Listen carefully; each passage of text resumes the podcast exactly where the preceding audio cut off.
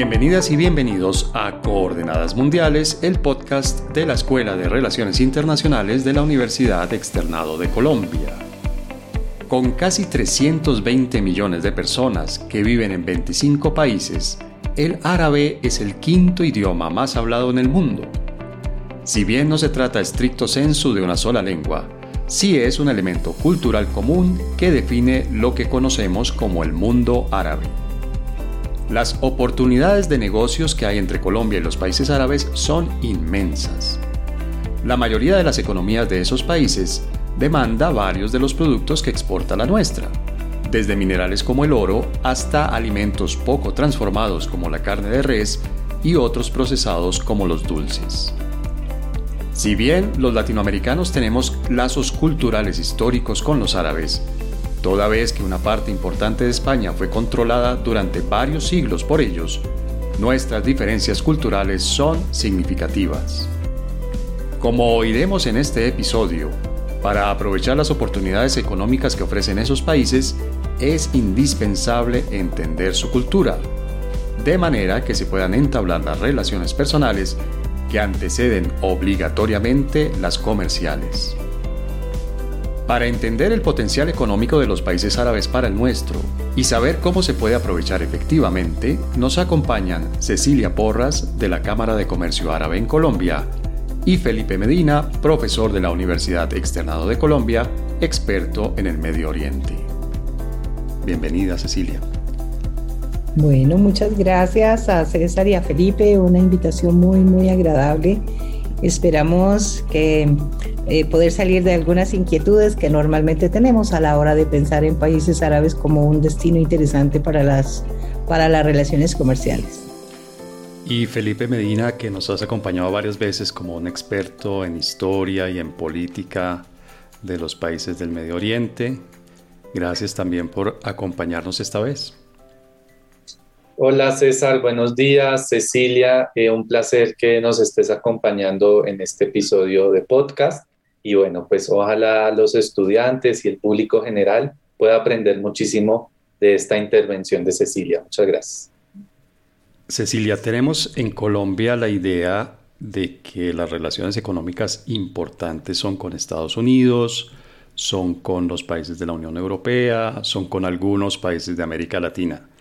¿Qué tan importantes y qué tan dinámicas son las relaciones comerciales y económicas en general con los países árabes? Muchas gracias. Eh, tenemos que empezar por eh, identificar cuál es el mundo árabe, que de hecho eh, la palabra mundo árabe es muy ambiciosa, no existe, pero sí estamos hablando de miembros de la Liga de los, de la Liga de los Estados Árabes, que son 22 países. De estos 22 países tiene relación Colombia con 12 de ellos, desafortunada situación de, orden público en, algunos otros, eh, no nos permite cómo llegar y otros porque definitivamente se está viendo como hasta ahora la oportunidad de esto. También es importante resaltar que es 22 países cuyo único común denominador es la lengua, no es el Islam, no, son, no es la religión, es la lengua. Todos hablan árabe, a pesar de que si ponemos a alguien del Golfo Arábigo con alguien de, de la península arábiga tiene muchas diferencias y muchísimo más con el norte de África que tenemos como Argelia, Marruecos. Definitivamente no se entiende. A pesar de ser una misma lengua.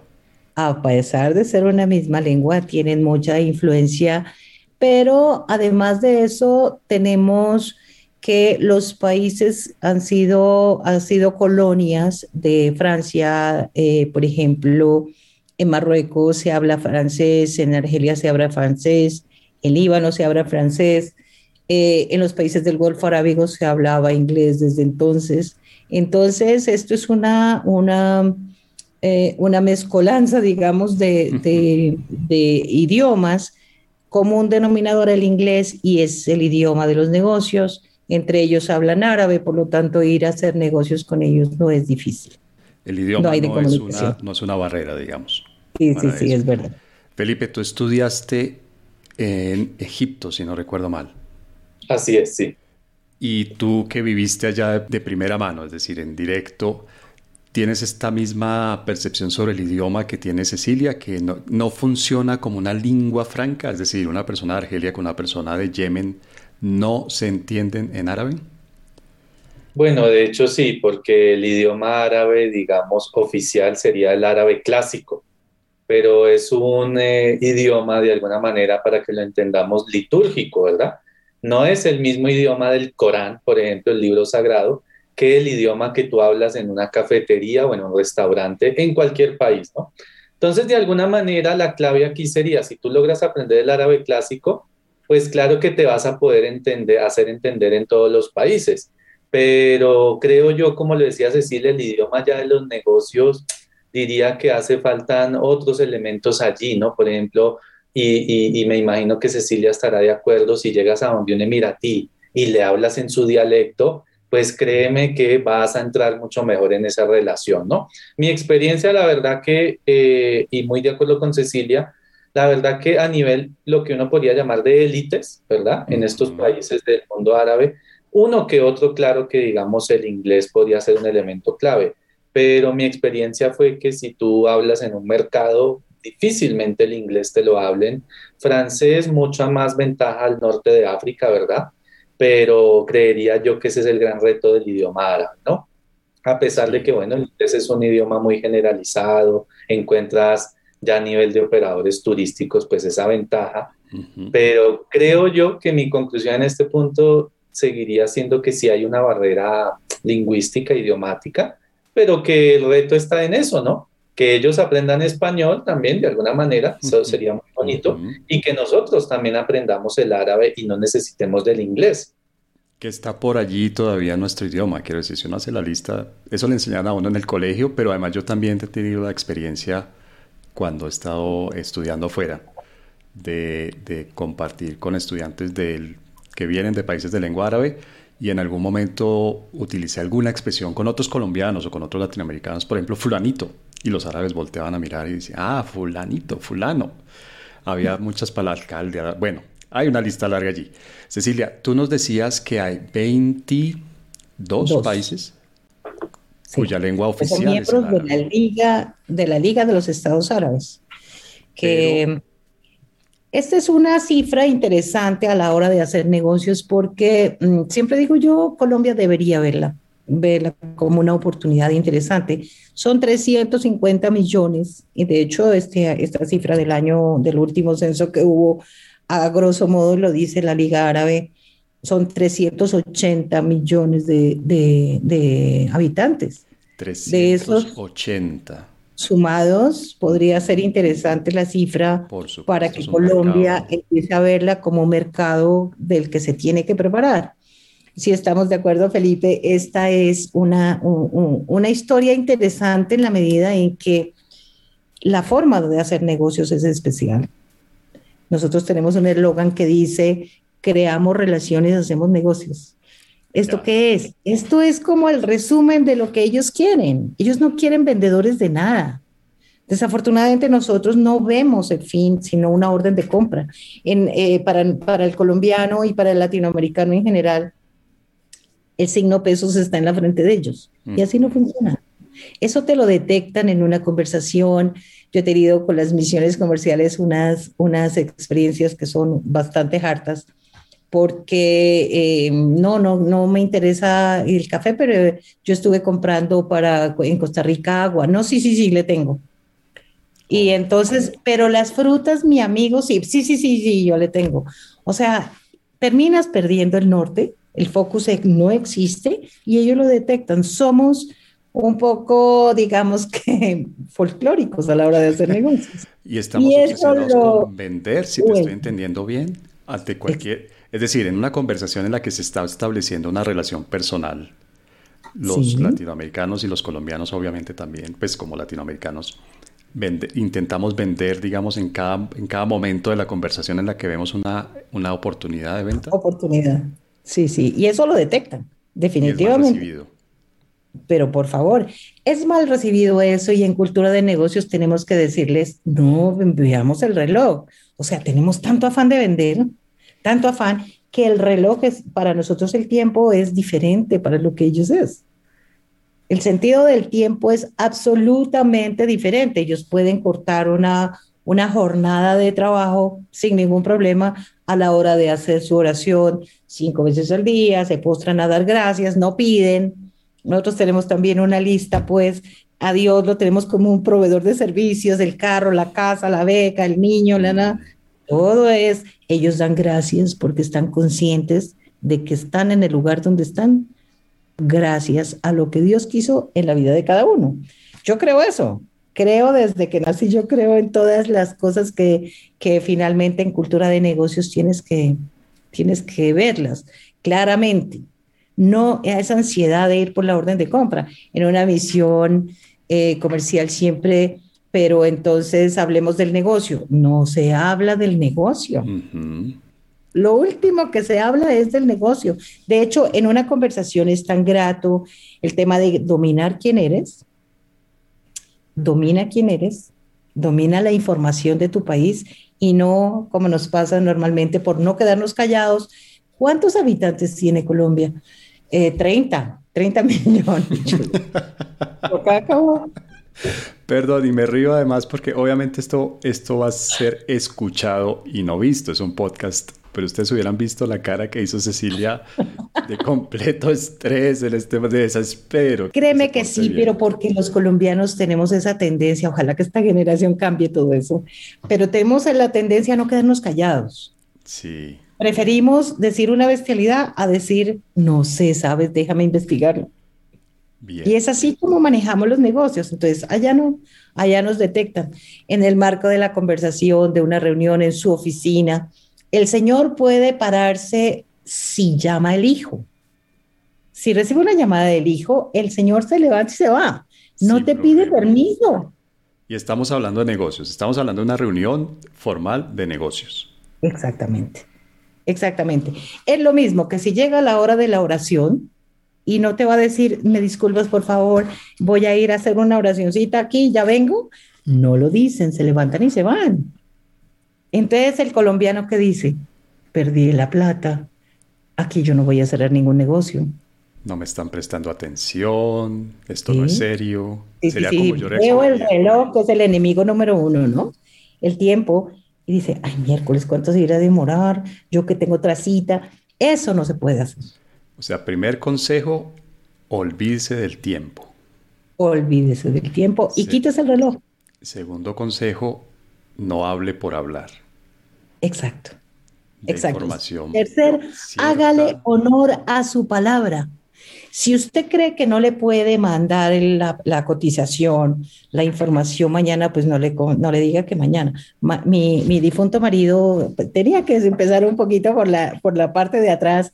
Yo soy de Pasto eh, estaba divorciada y me fui a Dubái eh, con unas libras de café de Nariño a vender. Decía, yo quiero conocer esto y me parece divino.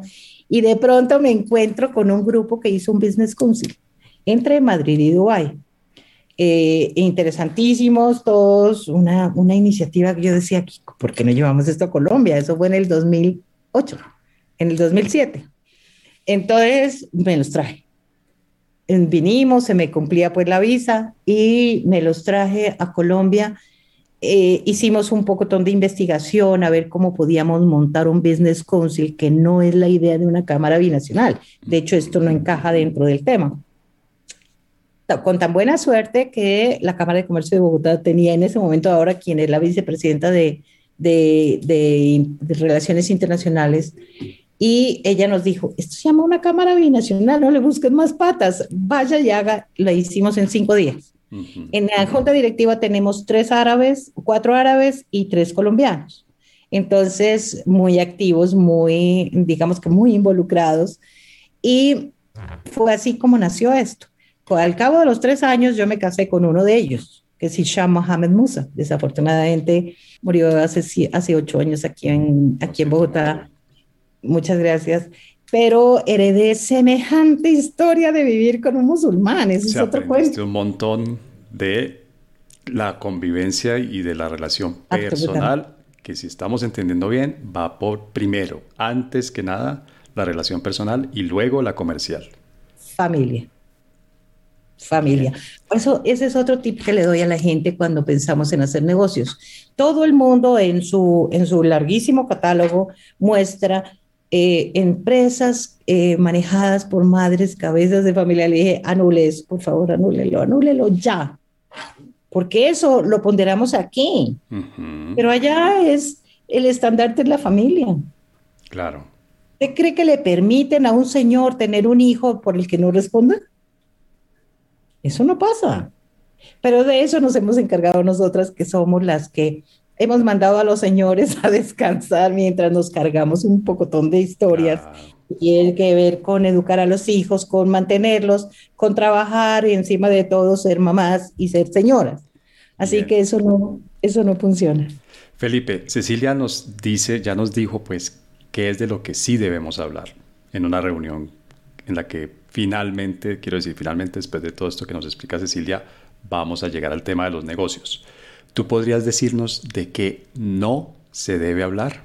¿Cuáles son los temas en los que realmente, en tu experiencia como colombiano, que ha obviamente interactuado con personas árabes, cuáles son los temas que uno debe evitar o los que son más delicados, digamos, más sensibles? Mira, yo diría un poco pensando que no soy experto en negocios, repito, yo creería que el tema político a menudo podría ser eh, muy imprudente, ¿no? A pesar de que uno diría, no, entre más debata, debate haya, exista, pues mucho mejor. Pero creo yo que si tú te pones a hablar, sobre todo lo que decía Cecilia, gran parte de los países árabes, en algunos hay situaciones muy delicadas, ¿verdad? Situaciones de eh, mucho sentimiento, el pueblo árabe también tiene ese fuerte sentimiento, vive las cosas también de una manera muy pasional, de alguna manera también como Colombia. Yo creería que el tema de la política sería, depende con quién estés, ¿no? Y, me imagino, Cecilia, en un tema de, negocios, pues resultaría totalmente imprudente hablar de política, ¿no? Más bien, eh, lo interesante es, eh, y miren, me pasó a mí como persona, incluso si uno le pregunta a bueno, tu interlocutor, cómo estás, cómo está tu familia. Eso es garantía de que vas a tener una excelente relación. Pero si empiezas a meter eso, tal vez prejuicios, y entra todo este tema que tenemos desde Colombia, ideas erróneas, ¿verdad? Em, ya le doy eh, ahorita paso a Cecilia, pero ella comentaba lo de la oración. Muy probablemente, aunque no pase siempre, ese comerciante que llegue ahí y no tenga ni idea del Islam, tenga prejuicios, que cree que esta gente, quién sabe qué es lo que va a hacer, que son violentos, terroristas, eso también va a afectar de alguna manera. Entonces, eh, yo creería que esos dos puntos serían interesantes. Definitivamente, no religión y no política. Esa es, esa es clave para tener un buen entendimiento. De hecho... me están asustando. Yo no podría entonces porque yo hablo de política. Pero perdón, lo pregunto hablando en serio. Pero uno no puede preguntar porque es, es, de los temas que yo, cuando he estado en otras partes diferentes a este país, siempre pregunto. Yo creo que sirve tener tacto o es un tema que definitivamente, por el que definitivamente uno no debe preguntar. Ni siquiera preguntar para que le expliquen cómo funciona. No, porque son puntos de vista que definen. Nosotros tenemos, estamos permeados por una información de los medios de comunicación. Entonces, créeme lo que te digo, no es verdad nada de eso. No es verdad el sometimiento de, la, de las mujeres. Es verdad que las mujeres manejan el dinero. ¿Tú sabes eso? No, no tengo. Ah, bueno, el marido llega, me consta, porque así funcioné en el Cairo, el marido llega con su sueldo y se lo entrega a ella porque el Corán dice que la administradora idónea es la mujer. Entonces, ¿tú crees que ellas, ellas están esperando a que el marido le dé? No, ellas no le dan ni siquiera para la gasolina. Lo viví, lo viví allá, lo viví en Dubái. Es impresionante. Otra cosa que la gente no tiene ni idea es que el único país del mundo, si me corriges Felipe, el único país del mundo que tiene equidad de género se llama Emiratos Árabes. 50% de gobierno es mujeres y 50 iguales es hombre. ¿Ustedes sabían eso? No. Entonces, tenemos un pocotón de prejuicios y de cosas, por ejemplo, de la institución de la familia. ¿Por qué va la señora atrás? La gente dice, pobrecita, sometida, les pegan, las guardan, las tapan, el hijab lo usan por esas razones. No, la razón es única. El Señor es responsable de la familia. El Señor tiene que ir mirando cómo, eh, cómo abrirle paso y cómo hacer que su señora y sus hijos estén seguros. El Islam los obliga a cuidarlos. Y es ahí donde viene la siguiente pregunta, que dicen, ay, pero ellos tienen cuatro mujeres. No, la gente dice que seis o un poco más. Eso no es verdad. El Islam reconoce cuatro, que fue lo que pasó con el profeta. Sí, un poco para aclarar ese punto, bueno, el Corán dice explícitamente, esto está escrito, que eh, se permite hasta cuatro mujeres, pero solo si tienes la capacidad también económica para darle a cada una lo mismo. Es decir, si le compras a uno una casa, a la segunda le tienes que dar la misma casa, en la misma proporción. Y entonces ahí es donde uno entra al tema ya real, ¿no? Eh, hoy en el día en el mundo es muy difícil incluso tener tres mujeres con ese mismo nivel económico. Entonces, ese es un gran mito. Sí hay naturalmente familias, eh, bueno, numerosas de un marido que tiene dos esposas, pero es muy difícil ver el caso de tres, cuatro esposas. Eh, la verdad que pesa mucho sobre, sobre la identidad de un musulmán, en este caso de un árabe, lo que diga el Corán. Entonces hay una responsabilidad y un sentimiento muy cercano que, que, vale la pena, ¿no? No es el harem, toda esta cuestión que nos han imaginado. que todas viven en la misma casa. Claro. Ellos mismos dicen, si con una me vuelvo loco, ¿cómo será con varias? Y las suegras, aquí por poner, imagínate, con cuatro suegras, ya se vuelve un tema. Además que ese también es un, ese es un tema divino, el cuento de la suegra, porque fíjate que a pesar de que la mamá tenga hijas, el marido tiene a su esposa, digamos, como la asistente de la mamá. O sea, tienen que tener una súper relación entre ellas dos, porque ella es la que la acompaña a la peluquería, ella es la que la acompaña a hacer, a hacer mercado, la esposa del hijo, o sea, la nuera, no las hijas. Fíjate cómo el Islam se encarga de mantener la sociedad familiar como en primer orden. Eso es lo más divino de todo. Es muy bonito porque esta, eh, bueno, esta nueva nuera, ¿verdad? Eh, nominalmente eh, pasa a ser parte de la familia, es decir, ya es concebida como parte de la familia original. Entonces, de alguna manera es muy importante lo que dice Cecilia, ojo, uno diría, y estos se desviaron del tema, no, yo creo que en el tema de relación personal, en el mundo árabe y musulmán, tema de negocios, si tú tienes conciencia de esto, la verdad que va a ser un plus, ¿no? Sí, sí, sí. Y ahí viene el, tema complementario a todo esto que hemos venido hablando, porque todo eso conlleva una cosa. Cuando la pareja se casa, la dote y Colombia exporta 180 millones de dólares en el 2020 en oro. ¿Y cuál es la razón? La razón es que cuando la pareja se casa, la dote se la entregan en, oro, la familia de él a la familia de ella.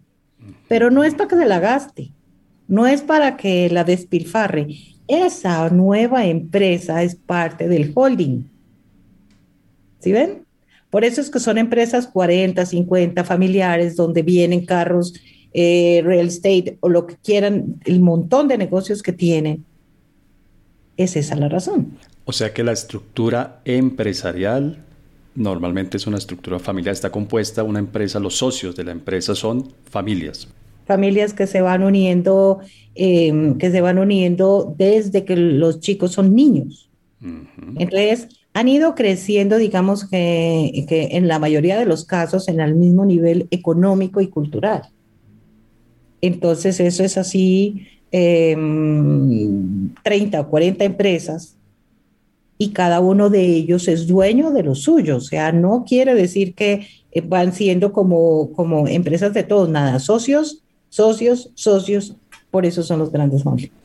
Cecilia, yo te quería ya para eh, evacuar un poco el tema del Islam, que les contaras también a, a, los estudiantes que ojalá nos estén escuchando, qué tan importante es saber del Islam, de la religión islámica, para la hora de entablar esta como tú lo has dicho, esta relación, ¿no? No tanto el negocio, sino esa relación. ¿Qué tanto crees tú que, es importante en este Absolutamente importante por lo que hemos venido diciendo. No puedes llegar allá pensando en que son sometidas, en que son, eh, es que las mujeres no tienen ningún poder, en que los hijos pobrecitos, en que nada, ese tipo de información que nos ha dañado un poco el cerebro eh, la percepción del mundo musulmán es, es tan dañino que tenemos que rehacer y para rehacer tenemos que estudiar. Fíjate que si yo no hubiera tenido la, la, vivencia en, en, Egipto y en, en Dubái donde he vivido, eh, créeme que sigo pensando que, ¿por qué se besan los hombres en la nariz? Y se besan frente a ti, o sea, ¿cómo así? ¿Qué es esto? Si tú no sabes ese tema, mejor no vayas. Si no estás dispuesto a aprender, eh, parte de lo que yo hago normalmente a todo nivel, en, las misiones, en los acompañamientos que hacemos en las empresas, es llevarlos a una iniciativa que tiene que ver con, eh, es un almuerzo cultural, es una es un sitio de Sheikh Mohammed, como todo en Dubái, que te enseñan empezando de cómo se visten, cómo se portan, qué piensan de los negocios, cómo hacen para aprobar o desaprobar una, una relación con la gente. Fíjate que es la cosa más interesante que hay allá. El primer día los llevo. Ahí vamos a entender cómo es este hijab y negro, por qué se ponen esa cosa negra si el calor es una cosa loca y todo el mundo empieza por ahí como a rechazar las, la, la, la cultura sin saber el sentido. ¿Ves? Los hombres perfectamente de blanco, siempre con maleta. Tú juras que es que no hacen nada. Al contrario, dentro de la maleta no llevan, no llevan papeles, llevan otra candura, porque están impecables todo el día. ¿Sí ves? Entonces, no, no sabes eso, no tienes idea cómo empezar como, como una conversación, como eso. Otro de los puntos importantísimos tiene que ver con el inglés. No es si me defiendo, tiene que ser perfectamente bilingüe. Eso es clave. Y menos, más un negociador internacional. Tiene que saber de logística, tiene que saber de tiempos, tiene que dominar. No, sí, sí, sí, la información. No, estúdiela. Estúdiela por su lado y va a ver. la tarea. Claro, claro. Y estudia la geografía. Cómo portarse con un marroquí, que es diferente a portarse con una, con una persona de, de Qatar son influencias diferentes, son puntos geográficos diferentes que si no conocemos eso, empezamos mal. Creo que con esto tenemos una mirada muy, muy, muy completa de lo cultural, aunque ya vamos a volver a un punto que tiene que ver obviamente de nuevo con la cultura que por lo que hemos entendido hasta ahora es inseparable de los negocios. Este podcast es patrocinado por el Diplomado en Economía y Geopolítica de Asia un programa que brinda las herramientas necesarias para comprender, analizar e interactuar acertadamente en diferentes niveles con Asia. Estas herramientas tienen un amplio espectro de aplicación, tanto en negocios, análisis comparado de política exterior, pública e industrial, así como en la identificación de oportunidades laborales y económicas. Inicio de clases, primero de julio. Más información en diplomadoasia.uexternado.edu Tú mencionaste hace un momento el oro como, digamos, un producto que exportamos. ¿En qué otros productos hay comercio de aquí hacia allá, es decir, como exportaciones? ¿Y qué importamos de esos países, Cecilia? Para, para ver un poquito eso, vamos a, referirnos a, a, los últimos, a los últimos seis años aquí han pasado muchas cosas dentro de, las, dentro de los países que identificamos como mucho más frecuentes las exportaciones. Entonces, eh, hablemos, por ejemplo, de Emiratos, qué pasó en el 2014 y qué ha pasado hasta el 2020, que tenemos las últimas cifras, que definitivamente son oficiales, son cifras del DANE. Aquí, han, aquí hemos decrecido. ¿Y decrecido por qué razón? Por nuestra cultura. Nosotros no entendemos que tenemos que ir en la búsqueda de. Nosotros creemos, ese es una, un consejo también, eh, nosotros creemos que es, es, garantía de que ya nos compraron para seguir esperándolos porque van a seguir eh, comprándonos y eso no va a pasar jamás. Tanto es así que en el 2014 Emiratos Árabes vendí, exportó Colombia hacia Emiratos 97 millones de dólares y en ese momento no había carne ni había ni había oro. Hubo muchísimo, pero muchísimo café. Eran como 15 millones de dólares en café. Hubo petróleo, fueron épocas donde se, se vendía un petróleo diferente, pero se exportaba, hubo carbón. Em, los dulces de Colombina eran 6 millones de dólares, 7 millones de dólares. Colombina, el dulce de Milita, Aldor, que me ha dolido mucho ver cómo a la noticia de ayer que va a cerrar su planta, Aldor es un, un referente para el mundo árabe en el tema de exportaciones desde entonces. Ojalá que esta situación cambie.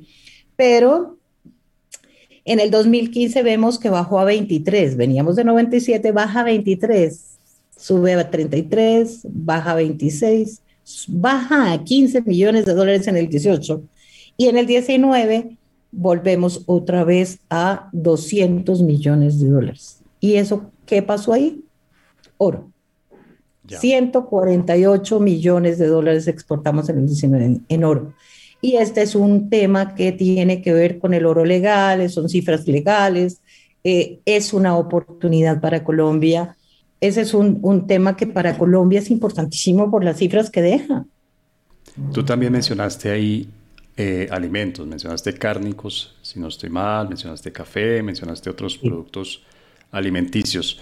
Ahí surge una pregunta también interesante y es si para exportar cárnicos, por ejemplo, o cualquier tipo de alimentos, hay que tener algunas, eh, algunos cuidados especiales porque tiene uno la idea, por ejemplo, de las reglas halal, que son bien estrictas sobre cómo se produce, cómo, en el caso de animales, cómo se sacrifican, etcétera, etcétera. ¿Qué cuidados especiales hay que tener? Sí, aquí hay una, una cosa importante. Colombia empezó a maletear eh, hace tres años apenas, que se hizo un grupo entre Colombia, el ICA, Fedegan, etcétera, y fueron de país en país y lograron lo que está pasando hoy, que a mi entender es una maravilla que se exporte carne y no ganado en pie, porque el valor agregado está quedando en Colombia. Eso es una dicha les, los, obligaron a cumplir los requisitos musulmanes para el sacrificio. Eso quiso decir eh, ajustar la planta para que se cumpla el rito. Rápidamente yo les cuento cómo se sacrifica un animal. Eh, eh, normalmente hay una cinta donde llega la puerta donde entra al sacrificio el animal. En ese momento el Islam dice no puede ver su hermano morir al hermano, ni mucho menos con dolor. Entonces, hay una puerta, hay una barrera arquitectónica que cierra la, comunicación entre el que va a ser sacrificado y el que sigue. En ese momento lo meten en un box, que es una, es una estructura redonda, donde lo, lo ajustan desde el cuello, las patas, y empieza a sonar el Corán, a sonar, el Corán es audible, ¿no? En el nombre de Dios, el único, el poderoso, el misericordioso. Esto es una cosa mágica y lo he visto.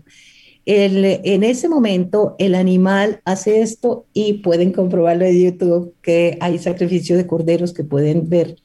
El animal levanta su cabeza en, señal de tranquilidad y de ofrecer su vida por, el consumo, por la alimentación de nosotros el imam, que a propósito aquí hay un imam que es el equivalente al cura, digamos.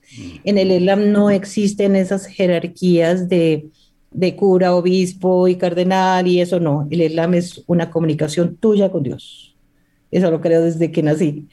Eh, es, una, es una cosa perfectamente personal. El imam es un estudioso del Corán y después sigue un sheikh. Entonces, el imam hace el sacrificio, suena el Corán, etcétera, etcétera, el animal es sacrificado e inmediatamente lo voltean para ser desangrado. La sangre, la es haram. Haram es lo prohibido, halal es lo permitido. Entonces se desangra completamente y sigue a un siguiente paso que es el de huelle. La piel es halal. La piel tiene valores agregados. Se está exportando la piel colombiana y la piel certificada halal. Quiere decir que el negocio eh, desde el punto de vista es un poco más costoso por los tiempos, porque cuando lo hacemos en sacrificio normal es absolutamente rápido, tienen que ser muy rentables, ¿de acuerdo? En el Islam es uno por uno y con un rito, lo cual que hace que la carne no absorba el estrés, que no produzca endorfinas y esto hace que comamos mucho más saludable. Eso es básicamente la, relación. Halal, me imagino, es un conjunto de normas. Sí, digamos que halal sería en su sentido más vago, digamos, lo permitido, ¿no? mientras que, como lo decía Cecilia, haram prohibido, pero como bien lo apuntaba Cecilia, esto no se aplica estrictamente, digamos, a, un tema como la carne, ¿no? Esto, eh, digamos, sirve para un modelo de conducta, ¿no? Hay, digamos, actuaciones en tu vida que sería como lo halal, ¿no? Eh, en ese sentido, lo veo muy atado a lo que acabo de finalizar, el mes de Ramadán. La gracia es que tú después del mes seas una mejor persona mediante este tipo de actuaciones. Digamos que en esto hay un gran debate y, ya sería, digamos, para otro programa.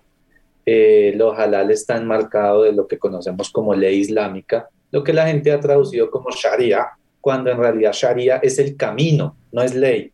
Entonces yo lo veo el tema de halal en ese camino que desde el Islam te han eh, trazado y diseñado para que seas, digamos, el mejor ser humano posible, ¿no? Eso de la carne me parece muy interesante. De hecho, Cecilia, para que nos quede muy claro para la audiencia, eh, cuéntanos el tema de la certificación, por ejemplo, desde Colombia, porque no cualquiera puede decir yo ya sacrifiqué el animal y, vendo carne. En Colombia tenemos en este momento seis frigoríficos certificados para exportar carne y están absolutamente eh, dedicados a la exportación. Las cifras suben y suben de una forma muy interesante y muy interesante para Colombia. El halal, ¿de dónde están tomando agua? ¿De qué están alimentándose? Para que esa carne o ese animal ya en edad perfecta pueda ser sacrificado. Entonces eso. Por otro lado, el halal tiene que ver también con, es un modo de vida. Halal hay que entender también que como hay tanta jurisprudencia dentro del Islam, depende de la escuela de pensamiento, entonces lo que para unos es realmente prohibido, para otros es medianamente aceptado. ¿Ves? Es, es un poquito diferente. Entonces, si nosotros pensamos, por ejemplo, en exportar a Egipto, no sirve el certificador que viene para exportar al Líbano. No puedes trabajar con el mismo que está exportando Emiratos Árabes. Son diferentes leyes. En Colombia vino a, través de la Embajada de Egipto, mis respetos a ellos por todo lo que están haciendo en pro, del, comercio, eh, un, un certificador de Uruguay y es el único que puede sellar lo que se manda a Egipto. El crecimiento con Egipto es asombroso eh, en, términos de, en términos de cuantía para, para ganado y para carne. Eh, de hecho, la última cifra que tengo de, la, de, este año son 31 millones de dólares. Que es 31 millones de dólares, sí y 10 millones de dólares en, en, otros cortes que son como un poco más finos. Entonces, eso es unas cifras que definitivamente nos interesan eh, conservar y, y, cumplir con la, con la Sharia, que, que es la ley islámica. Eh, el sacrificio también, el, perdón, los frigoríficos también. Entonces, fíjate que la tarea se ha ido haciendo muy bien. Halal también tiene que ver con los productos que no son que son procesados. Mm. Esos son los únicos que necesitan la certificación. Y la certificación identifica que no tenga sangre en la preparación, que no tenga alcohol en la preparación, que haya tenido comercio justo. Ese le da un punto en, en, en términos de, del 100%, le da puntos esto. Bueno, que los animales que tengan tres patas, los, las aves, tampoco son aceptadas. Entonces, eso por un lado. Halal tiene que ver con eso. Hay unas certificadoras que están avaladas en destino, a pesar de que esto es un tema de fe, como lo decimos, el Islam está, es un tema personal. Hay empresas colombianas hechas para el negocio, que, la que yo debato completamente, porque no están aceptadas por la autoridad religiosa allá. Entonces, cobran un poco de plata, cuando llevan la mercancía definitivamente no la aceptan. Y eso el colombiano aún no lo ha entendido del todo. Pero obviamente hay, hay certificadoras que, que, claro, que están aceptadas y tienen protocolos firmados con países como Emiratos, como Qatar, como Kuwait, que también son interesantes. La recomendación bibliográfica de Coordenadas Mundiales. Nos han explicado muchas cosas. De nuevo, creo que el mensaje de fondo es hay que entender la cultura, para después de hacerlo pensar en negocios. Si las personas que nos están escuchando quieren entender mejor la cultura árabe y todo esto de lo que ustedes nos han hablado hoy, con la idea tal vez de hacer negocios con las personas de esos países, ¿qué les aconsejamos? ¿Qué pueden ver? ¿Qué pueden leer? ¿A dónde pueden encontrar más información, Cecilia?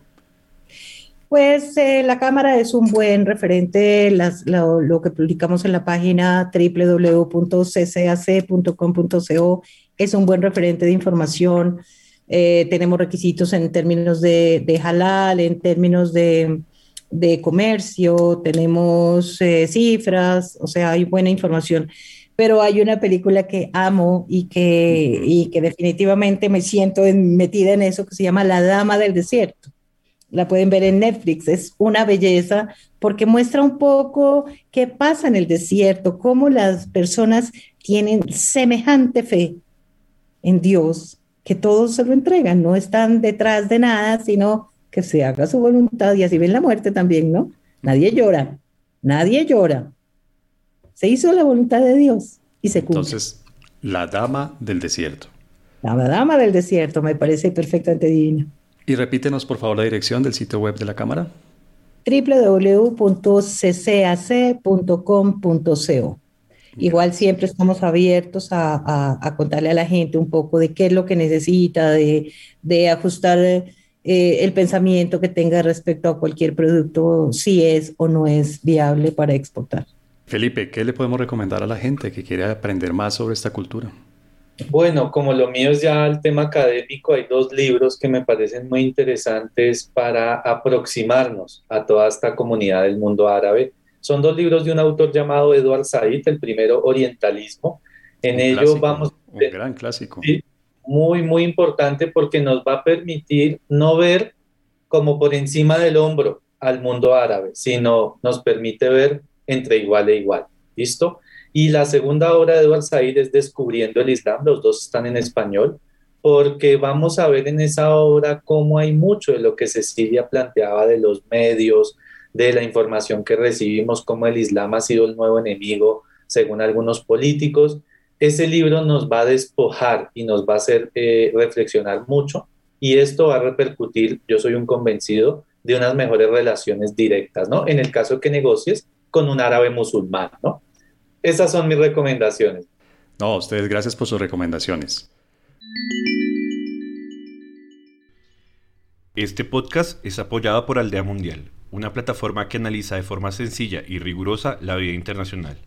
Te invitamos a nuestros live de Facebook y YouTube los miércoles cada 15 días a las 6 de la tarde, en donde en compañía de expertos analizamos diferentes temas internacionales. Síguenos en nuestras cuentas de Facebook, Instagram, Twitter y YouTube como Aldea Mundial. Cecilia, Felipe, obviamente están hablando de una, no sé si sea correcto llamarlo una civilización, pero por lo menos una parte del mundo y unos pueblos del mundo con los que tenemos algo en común, pero con los que también hay muchas diferencias y en este tema específico con los que hay unas enormes oportunidades para hacer negocios, exportaciones, importaciones, inversiones, pero todo por supuesto después de establecer relaciones personales que nos queda claro de lo que ustedes nos explican. Cecilia Porras, muchas gracias por habernos acompañado hoy. Es un placer eh, eh, esta oportunidad para que la gente vea un poco eh, con, con, menos prevención todo este mundo. Y hay un hay una evento mundial que se va a dar en Dubái que me encantaría dejarlos con este abrebocas para una próxima oportunidad, ojalá que tiene que ver con la Expo 2020. Es una feria, em, es un evento mundial que se da cada cinco años. Eh, antes fue en, en, Italia, antes fue Shanghai, antes fue París, antes fue New York. O sea, cada cinco años, hace 170 años, hemos visto cómo las ciudades impactan de semejante manera eh, todo el tema de infraestructura y de apertura y esto. Y este año, eh, que se va a dar desde el 1 de octubre hasta el 31 de marzo, hay una participación del 100% de los países acreditados en Naciones Unidas. Esto lo hizo Sheikh Mohammed muy sabiamente. Dijo, los ricos pueden adoptar a los, a los menos pudientes y es la oportunidad para verlos a todos en un mismo escenario. Vamos a llevar misiones académicas, estamos en conversaciones con universidades, muchas, vamos a llevar misiones comerciales. Eh, de hecho, es una oportunidad mágica para que Colombia mire y aprenda de lo que ellos tienen la, digamos que el eslogan de ellos dice, eh, vamos a aprender a vivir como en el futuro, a comer como en el futuro, a, dejar de, de, consumir tanto el planeta y a ser mucho más amigables. Y Felipe Medina, como siempre, muchas gracias por habernos acompañado. Muchas gracias César, a Cecilia por, bueno, la verdad un maravilloso podcast. Espero todo el mundo haya aprendido. Yo aprendí muchísimo de negocios. Yo también. Vamos a ver si algún día nos animamos entonces. Y por favor a todos visiten el mundo árabe y verán que se van a encontrar con familia, van a ver que compartimos más cosas que las que nos diferencian. Así es, así es.